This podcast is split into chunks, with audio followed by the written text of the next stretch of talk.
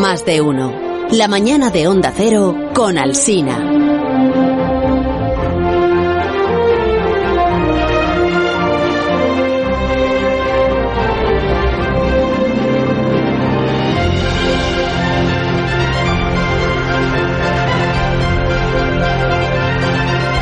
Manera de que en, el- en este programa, en este programa, porque en el resto de los programas yo sé que sí se hace, eh, seguro que ahora mismo todos nuestros competidores están hablando del amor, del amor, del enamoramiento, o del desamor, o del desenamoramiento. ¿Qué Estarán pues preguntando a sus oyentes cuándo supo usted que se había enamorado. ¿En qué momento se dijo a sí mismo o a sí misma, ay, a ver si es esto lo que me está pasando? No, ya sé que en este programa no. Menos Está mal. Gómez de la Fuente, sector anti San Valentín y Sí, anti-amor en totalmente, general. sí. Ah. Los culturetas ya han visto ustedes como que fingen que tienen un corazón de piedra. Y en efecto así es, lo tienen. Los físicos, Bueno, pues cada uno tiene el suyo, digo, ¿no? Cada uno tiene su físico. No, que si tendrán los físicos, los, los Ah, los profesionales de la científicos física. físicos. Sí, Sí, ah, que sí, que qué pensarán ellos del amor, que si tendrán un Yo corazoncito sensible. a saber. Alberto Aparici, por ejemplo, que es físico. Ah, bueno, Será un romántico. no, buenos, buenos días. Sí, hola Alberto, ¿qué tal? Hola, no, eh, ¿qué tal? Pues no, no, no sé, no sé si yo me atrevo a erigirme en representante de los físicos. Si, No deberías, porque si es que eso existe, Sí. pero, pero vamos, mi San voto. Valentín, el amor, ¿qué te parece? San Valentín, pues, pues mi voto personal ni fu ni fa. Está rodeado, ¿eh? Que está rodeado. ¿Qué, tipo de voto es ese? Mi voto personal es ni fu ni fa. O sea, ¿Qué pasa? Pues que me, no eres un romántico. Eh, Pero que tendrá que ver San Valentín con ser un romántico. O sea, quiero decir, si uno es un romántico, pues lo que tendrá que ser en todos los días de su vida, en su, en su vida diaria. Pues si que hacerlo un día, pues ya ves, ¿qué importará, no?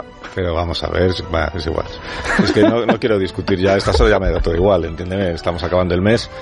O sea que, pero me apunto que Alberto Aparici odia el amor como Oh. Rubén Amor. Pero que yo no he dicho eso. Si es que además esto, esto del amor, que será y que, cómo lo siente cada uno, esto es distinto. Mira, fíjate, me acuerdo, porque me hace mucha gracia, una frase que dijo Carl Sagan una vez, Hombre, Calzada. hablando un poco de la divulgación de la ciencia Cosmos. y tal, de, de estos científicos Una aventura. que les viaje. apasiona lo que hacen, pero... ¿El qué? Como decía Carl Sagan, decían un viaje personal. Exacto. En la cabecera de Cosmos. A ¿no? personal voyage. Sí. ¿Cómo de- qué decías, perdón? Eh, que, que Carl Sagan, hablando, hablando de la divulgación de la ciencia y de estos Sí. científicos que les apasiona lo que hacen, pero que les pones delante un micro para que te lo cuenten y no te lo quieren contar, pues él decía que, que esta situación le parecía aberrante y perversa, porque, entre comillas, al fin y al cabo, cuando estás enamorado quieres que todo el mundo lo sepa. Ah. Hablaba de la ciencia como algo de lo que uno se enamora, ¿no? Qué bonito. ¿Qué es lo que te pasa a ti, no? No, yo creo que lo que nos está queriendo decir es que él hace este espacio de divulgación de la ciencia aquí Ajá. en la radio por amor, ¿no? Ah, ah, ah, bueno, no sé yo, no sé si llego a Yo no soy Carl Sagan para empezar. Pero, pero mira, esto, todo esto me viene de perlas para introducir, y entre otras cosas porque yo estoy vivo, sí. Eh, todo esto me viene de, de perlas para introducir el tema de hoy. Fran, Fran, por favor, mete un sonido que creo que se llama contacto. A ver. Ah, ¿Qué, qué es esto? No, no sé, ¿esto qué es? Pues contacto, contacto. ¿Qué dices? Programa de los 90. Ah, ¿Y qué tiene que ver esto con tele, el tu de sección de, tele. ciencia? Ah. con San Valentín, contacto, Pero- contacto. Esto no es cosa mía, esto, yo no, esto no es lo ¿Y que yo será quería. culpa del ingeniero que ha puesto un sonido que no era? No sé, ¿será que había otro que se llamaba así? No, se ha entrado un sonido incorrecto. Es porque esta semana ha sido el Día Mundial de la Radio, que se dio bastante jaleo y el equipo del programa pues habrá dormido poco. Y estará desordenado en la pauta de sonido. Bu- Bueno, vamos, vamos a olvidar que esto ha ocurrido. Vamos a ver si encontramos el sonido bueno, sí. El que se llama Contacto, pero, pero Contacto por la, por la peli de Jodie Foster. Ah, ya me acuerdo de la vale, a ver, a- ahora. Ay, ahora sí, Mucho más animado este. ahora sí. No sé si la recordáis, una peli Mucho, mítica, sí, peli mítica de mi juventud, a mí me gustó mucho. En mi juventud ya estamos. Sí, y bueno, todos hemos tenido eso. Mi Y, juventud, pero si esta película tiene 15 años. no, tiene ya más de 20. 97. Más de 20. Más de 20. 97. Sí, sí. Y, y bueno, este sonido que escuchábamos, no sé si acordáis, no es ni más ni menos que un mensaje Mm. de los extraterrestres captado por estos radiotelescopios que aparecen en la peli, ¿no? Sí. Ella Y ha subido al coche, me acuerdo, mirando las decías- estrellas. Sí, Ah. era bonita la película, ¿eh? Sí. Jodie Foster Foster no, pero la peli sí. Oye, ¿Cómo te gusta Jodie pobre Foster? Jodie Foster. Es que no me gusta nada Jodie Bueno, Foster. ha, ha elegido películas un poco malas luego, pero esta Sí, está muy bien. bastante. Y, y además has elegido tú esta película, claro, porque Carl Sagan, la película está basada en una novela de Carl Sagan. Efectivamente, efectivamente. Y como de hecho ayer fue el Día Mundial de la Radio, pues me parecía muy adecuado hablar de esta película, porque en esta película los extraterrestres nos mandan este mensaje que acabamos de escuchar, porque antes a ellos les ha llegado nuestra emisión de televisión. Ah, acordaos. Es verdad, sí. Que te- nos mandan, nos devuelven, nos rebotan a Hitler, ¿no? Es verdad que, Sí. el- que era el discurso de Hitler cuando los Juegos Olímpicos del 36, ¿no? Eso es lo que nos Efectivamente. devuelven. Efectivamente. Entonces, la pregunta para esta sección de ciencia en el Día Mundial de la. Radio Hay pregunta. Ya vamos llegando un poco al asunto, ¿no? Exacto. La pregunta es, ¿es posible que los extraterrestres estén escuchando nuestras emisiones de radio? ¿Puede que nos estén Por escuchando supuesto. ahora mismo? Hombre, Son como Dios, que todo lo ve y todo lo ve. Estaría muy bien que se sumaran oyentes nuevos extraterrestres a esto. Pues sería una manera de ganar audiencia. claro. Ganar audiencia, no, no, pero quiero decir... serían muy fieles, seguro. No, que mi punto no es si les gusta o no les gusta. Mi punto es No. que si es físicamente posible. O sea, si realmente la Ah, señal puede salir vale, vale, del sistema solar, llegar a otras estrellas y allí ser detectada, ¿no? Ya. Con toda su... Pero espera. Con toda su nitidez. Eh, bueno, con Claro al menos que- alguna nitidez. A ver, tiene que ser creo que no posible por lo menos hasta un punto. Y luego porque- ya se disuelve aquello. No, las naves que enviamos al espacio pues se comunican por radio, ¿no? Eso Las- es verdad. La, Sí. fíjate, Tendríamos que tener 11, repetidores. Claro, o, o son- las, o las ondas, Voyager, las Voyager que están muy lejos, Pero efectivamente. habría que tener por radio. repetidores, muchos repetidores, para que aquello fuera Pero claro, expandiéndose, ¿no? exacto. ¿Cuál es el problema de las Voyager? El problema es que el ancho de banda es bajísimo, que creo que se comunican como a 10 bytes por segundo, o sea, muy muy poquito. La señal de radio les llega, pero les llega tan disminuida Mm. que no permite ver demasiadas cosas. Y las estrellas están mucho más lejos, están miles de veces más lejos que la nave más lejana que hemos, que hemos enviado, que es la pues, Voyager 1. Tuvieran una antena, los extraterrestres tuvieran una antena, digamos, muy potente para Ah. captar las señales que emitimos. Bueno, de- necesitarían esta antena muy grande Sí, claro. y, y a lo mejor no les bastaría con esta antena muy grande, porque la naturaleza nos pone eh, la zancadilla en el camino, ¿no? Porque nosotros no somos los únicos que estamos emitiendo radio. Las estrellas emiten en radio, la galaxia emite en radio, y todas estas emisiones juntas forman un ruido de radio de nuestra galaxia que, que está por todas partes en toda la galaxia. Y a la distancia de la estrella más cercana, un calculito muy sencillo que puede hacer un chaval de bachillerato, si quiere, viendo el, viendo el dato de cuánto es el ruido de radio, pues nos damos cuenta de que nuestras emisiones de radio son mucho más pequeñas que el ruido de radio en la estrella más cercana, que ni siquiera sabemos si allí habrá algo. En- no, no os digo ya en el resto, que están mucho más lejos. Pero puede haber una manera de eh, conseguir darle la vuelta a este problema, que es si lo- nuestros amigos los hombrecillos verdes conocieran muy bien el ruido de radio de la galaxia, lo tuvieran bien monitorizado, supieran cuáles son las fuentes, a lo mejor podrían quitarlo, podrían restarlo y entonces quedarse con esa cosa pequeñita que hay ahí, como hacemos los físicos de partículas cuando encontramos el bosón de Higgs en medio del ruido del resto de partículas, ¿no? Eh, lo que pasa es que para eso haría falta conocer muy bien cómo es la galaxia, o conoces muy bien todo lo demás o no encuentras la señal pequeñita. Sí, ahora quedarías tú estupendamente, tú como responsable de tu Ah. propia sección, si pudiéramos hablar con alguien que supiera, que sepa, que sepa mucho de nuestra galaxia. Uno de esos astrónomos que tú conoces, que son simpáticos y... Siempre son simpáticos. Sí, y siempre son canarios, además. Sí, efectivamente. O trabajan en Canarias. Claro, es el mejor sitio. Pues a, a sus órdenes, señor, porque en la emisora de Tenerife tenemos... serio? Sí, señor. Qué alegría me das. La emisora de Tenerife tenemos a Héctor Socas, sus- ¡Hombre, socas! viejo conocido del programa. Él es investigador en el Instituto de Astrofísica de Canarias y además es el director del Museo de la Ciencia y el Cosmos, allí en Tenerife. Qué alegría recibir a Héctor, hombre, haberme lo dicho antes. Hola Héctor, buenos días. Hola, ¿qué tal?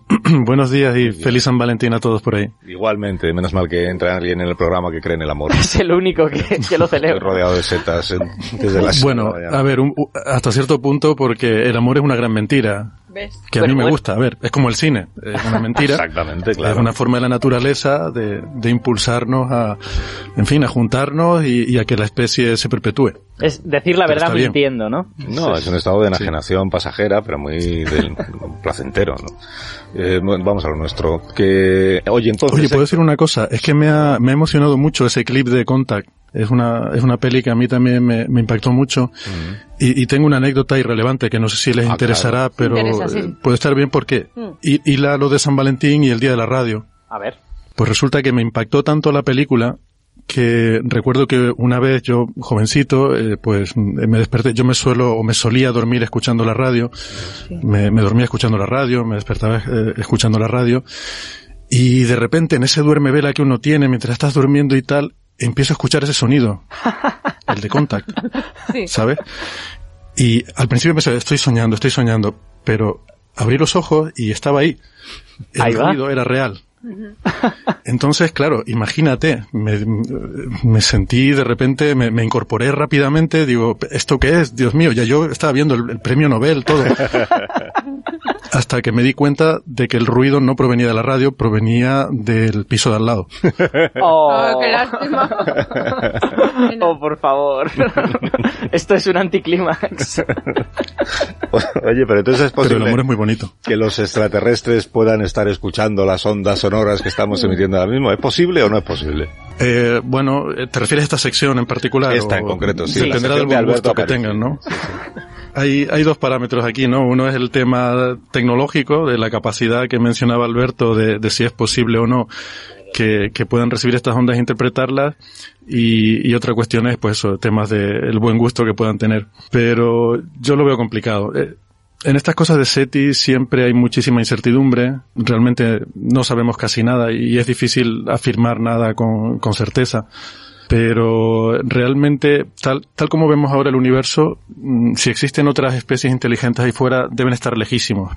Y entonces eso implica dos problemas. Primero, que no llevamos tanto tiempo emitiendo este programa, Ajá. o sea que habría llegado algunos pocos años de, de- a unos pocos años luz de distancia de aquí. Y, y luego el otro problema es efectivamente que si alguien está muy lejos, pues recibir esa señal es complicado. Hmm.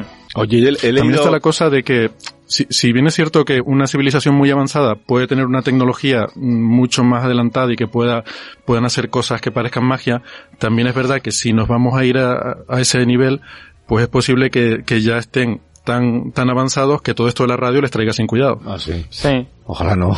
Que les parezca, sí. Ojalá, ojalá no. Que he leído que en, lo- en los periódicos estos días que hay una, así la llaman, misteriosa señal de radio. Siempre que los periodistas ponemos misterioso Sí, exacto. para crear así más, que se repite cada 16 días. Una misteriosa señal de radio.